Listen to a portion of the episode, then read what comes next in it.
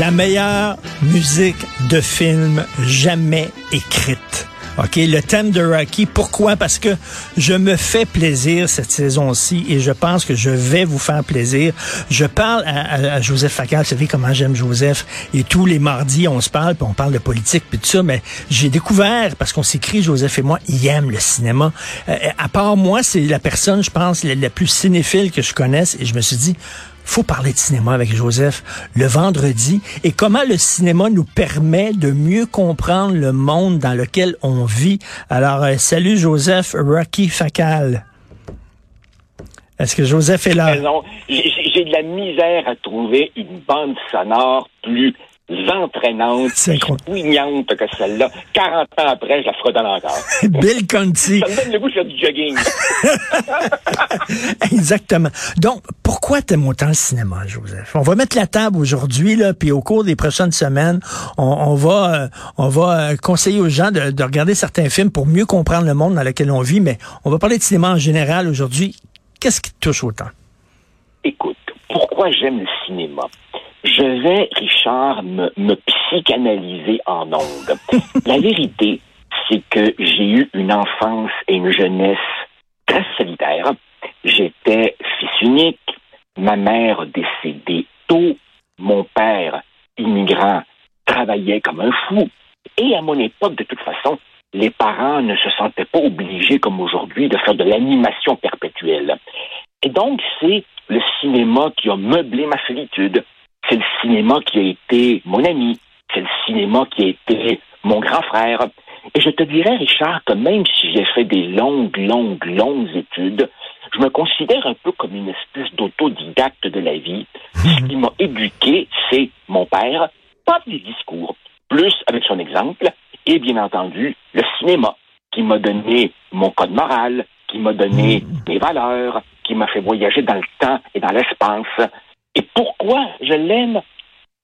Parce que, Richard, je trouve que le cinéma est l'art synthèse de notre époque, au sens où il contient tous les autres. Dans le mmh. cinéma, il y a de la peinture, mmh. il y a de la photo, il y a de la musique, il y a de la danse, il y a du théâtre, il y a toutes les possibilités mmh. des autres arts, mais surdimensionnés par les capacités qu'offre ce médium-là. Et ce que j'aime de toi, c'est que tu un vrai cinéphile, c'est-à-dire que tu aimes autant euh, les, les œuvres un peu pointues, le cinéma d'auteur, les grands classiques du 7e art, que, que des films de série B et même des nanars psychotroniques. Euh, tu me dis ton amour que tu avais pour Basic Instinct, par exemple.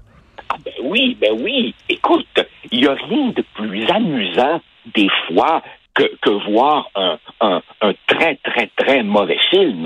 Parce que justement, justement, tu, tu, vois tout ce qui marche pas. Tu vois que ça tient avec du scotch tape. Tu vois qu'ils ont raté les répliques. Tu vois qu'ils ont même pas pris la meilleure scène. Tu vois que le montage est tout croche. Et c'est très amusant de, de, de voir ça. Mais, mais, mais le problème, Richard, c'est que notre époque est en train de perdre le sens du second degré et du troisième degré. Un très mauvais film, si tu syntonises au bon degré le Xème, c'est une expérience tout à fait vivifiante.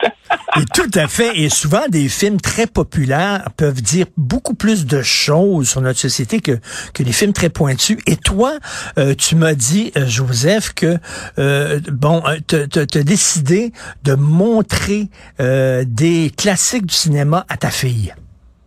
Oui, écoute. Je me rappelle une fois, j'étais à une émission de Marie-France Bazot et l'invité était Denis Arcan. Et euh, pendant la pause commerciale, Denis Arcan se tourne vers nous et nous dit qu'il se sent un petit peu comme un, comme un moine dans une abbaye humide au 14e siècle, c'est le nom de la rose, là, à recopier un manuscrit à la lumière d'une bougie, en espérant qu'un jour ça se perpétue, que ce soit transmis aux générations suivantes. Eh bien, je me sens un peu comme ça par rapport à mes enfants. Tu vois, je me sens comme le, le passeur d'un patrimoine, comme celui qui tend le bâton dans une course à relais, comme le maillon d'une chaîne, pour que ça ne se perde pas. Et, et, et dans l'espoir, dans l'espoir que ça ait euh, sur eux peut-être le même effet structurant que ça a eu pour moi. Et Richard, laisse-moi te dire, quand tu parviens à un certain âge, ça marche. Tout comme ça marche également pour la musique, tu vois. Ma en ce moment, est en train de découvrir Led Zeppelin et, et, et, toutes sortes d'autres musiques de ce style-là. Et, tu sais, là, il faut que tu m'arrêtes parce que je suis parti, là. Hein. Vas-y. On, on, parlait l'autre jour, toi et moi, du fait que nos jeunes ont de la misère avec la lenteur. Il faut que tout aille vite. Hmm. Ben, tu vois, quand j'ai montré à ma fille l'autre jour Barry Lyndon de Kubrick, un film très lent, très lent. à la fin, elle est restée sans voix, hypnotisée, tétanisée par la beauté fulgurante de chaque plan, de chaque tableau. Et j'ai compris ensuite, parce que la semaine suivante, on a regardé un autre Kubrick, plus vieux, Spartacus, qui n'est pas vraiment un film kubrickien. C'est un film de studio. Il avait remplacé Anthony Mann à hmm. pied levé. Et là, j'ai compris, j'ai eu moins de succès que Spartacus. Et là, j'ai compris que ce qui la gênait, c'est le jeu des acteurs. Hmm.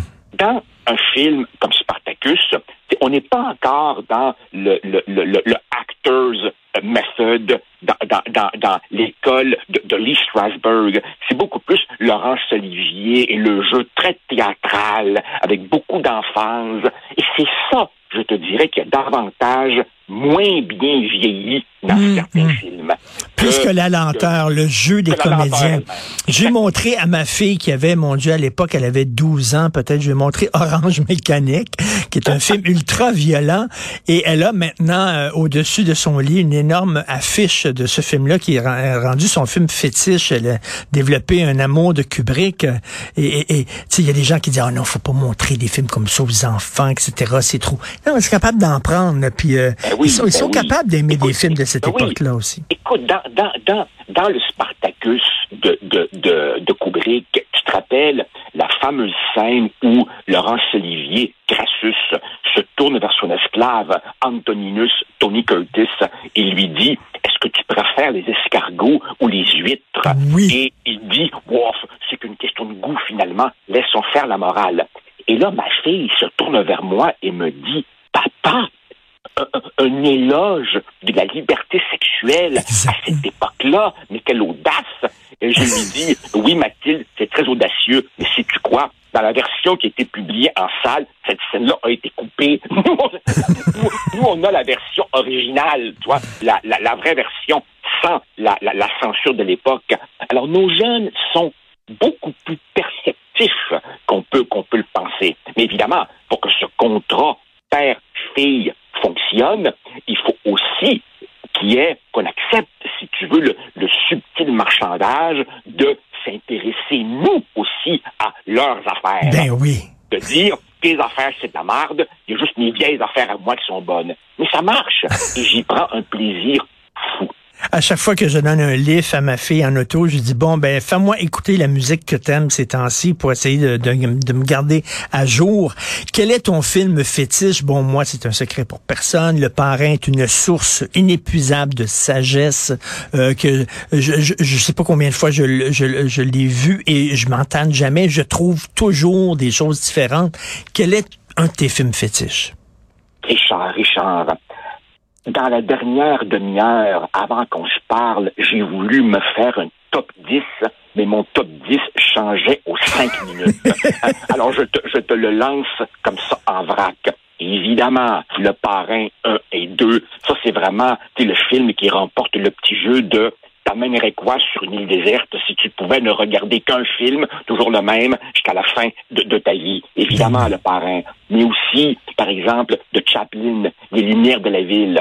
Quand, par exemple, euh, la jeune aveugle retrouve la vue et voit qui est son bienfaiteur, ah. je crois que la sensibilité moderne ricanerait de cette scène-là. Moi, elle me fait toujours pleurer. Ah, tout à fait. Dans, la rue vers l'or de, de Chaplin, après la danse des petits pains, quand il se réveille et voit qu'elle n'est jamais venue finalement.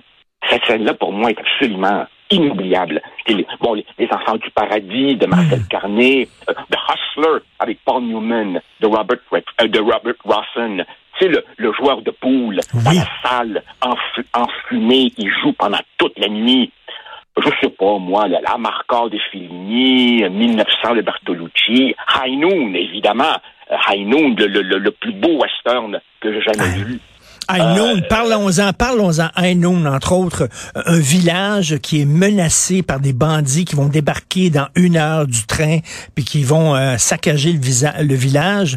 Et il y a seulement qu'un shérif qui se tient debout. Il y a un shérif qui, lui, il va voir les gens, venez m'aider, venez m'aider personne fait rien. Mon Dieu, que c'est la lâcheté ces temps-ci, d'entre autres, des universités devant le mouvement woke. Ça me fait penser ben à ça. C'est le, vrai thème du film, c'est l'hypocrisie et la lâcheté, la lâcheté. De, beaucoup, de beaucoup de ces bien-pensants qui sont très, très prompts hein, à monter sur la tribune et nous faire la morale. Mais, comme, comme on dit, when push comme cette chauve, on voit qui se tient debout. Et le shérif, en effet, est seul à la toute fin. Euh, qu'est-ce que je pourrais te dire? Il va, le shérif va à l'église, et là, le curé qui est en il donne des prêches, des sermons, puis il dit, ben venez, il va voir les gens dans l'église, ben venez m'aider. Il arrive, là.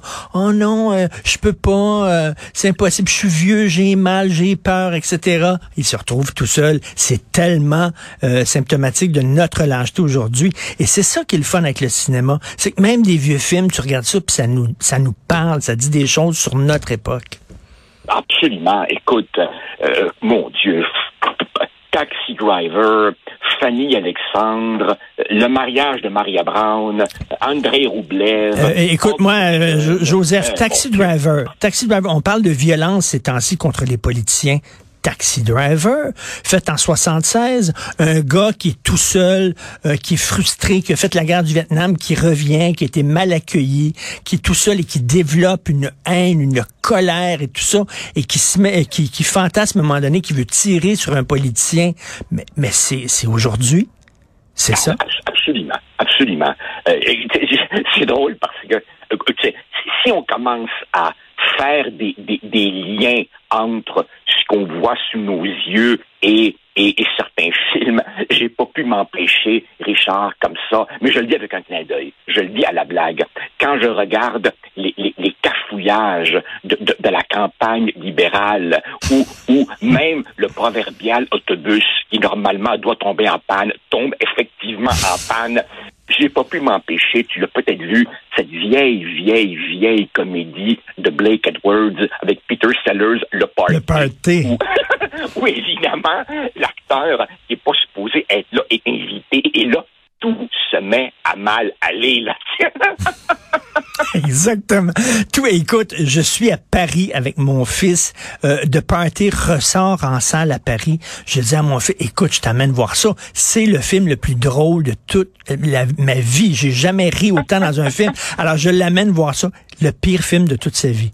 Le pays, il, a ah il, a trouvé, il a détesté ça, il a trouvé ça plate, et il regardait l'heure tout le temps. Tout ça.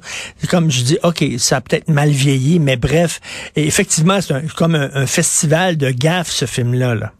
Et, en plus, évidemment, rappelle-toi, Peter Sellers joue un, un, un, un, Indien, donc il s'est pas fait un blackface, il s'est fait un brown face, et j'imagine que, ah, j'imagine, je sais qu'aujourd'hui, ce serait inacceptable, inqualifiable, imagine de toller, on dirait appropriation culturelle, etc., etc.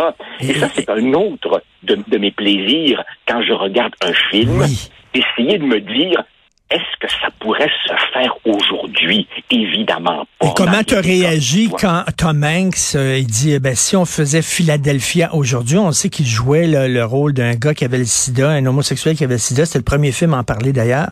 Et je ne le ferai pas parce que je ne suis pas gay et je ne peux pas jouer un gay. Attends, mais un des plus grands acteurs au monde dit ça, qui peut pas jouer un gay. Christy, c'est le rôle d'un acteur de jouer un personnage qu'il n'est pas.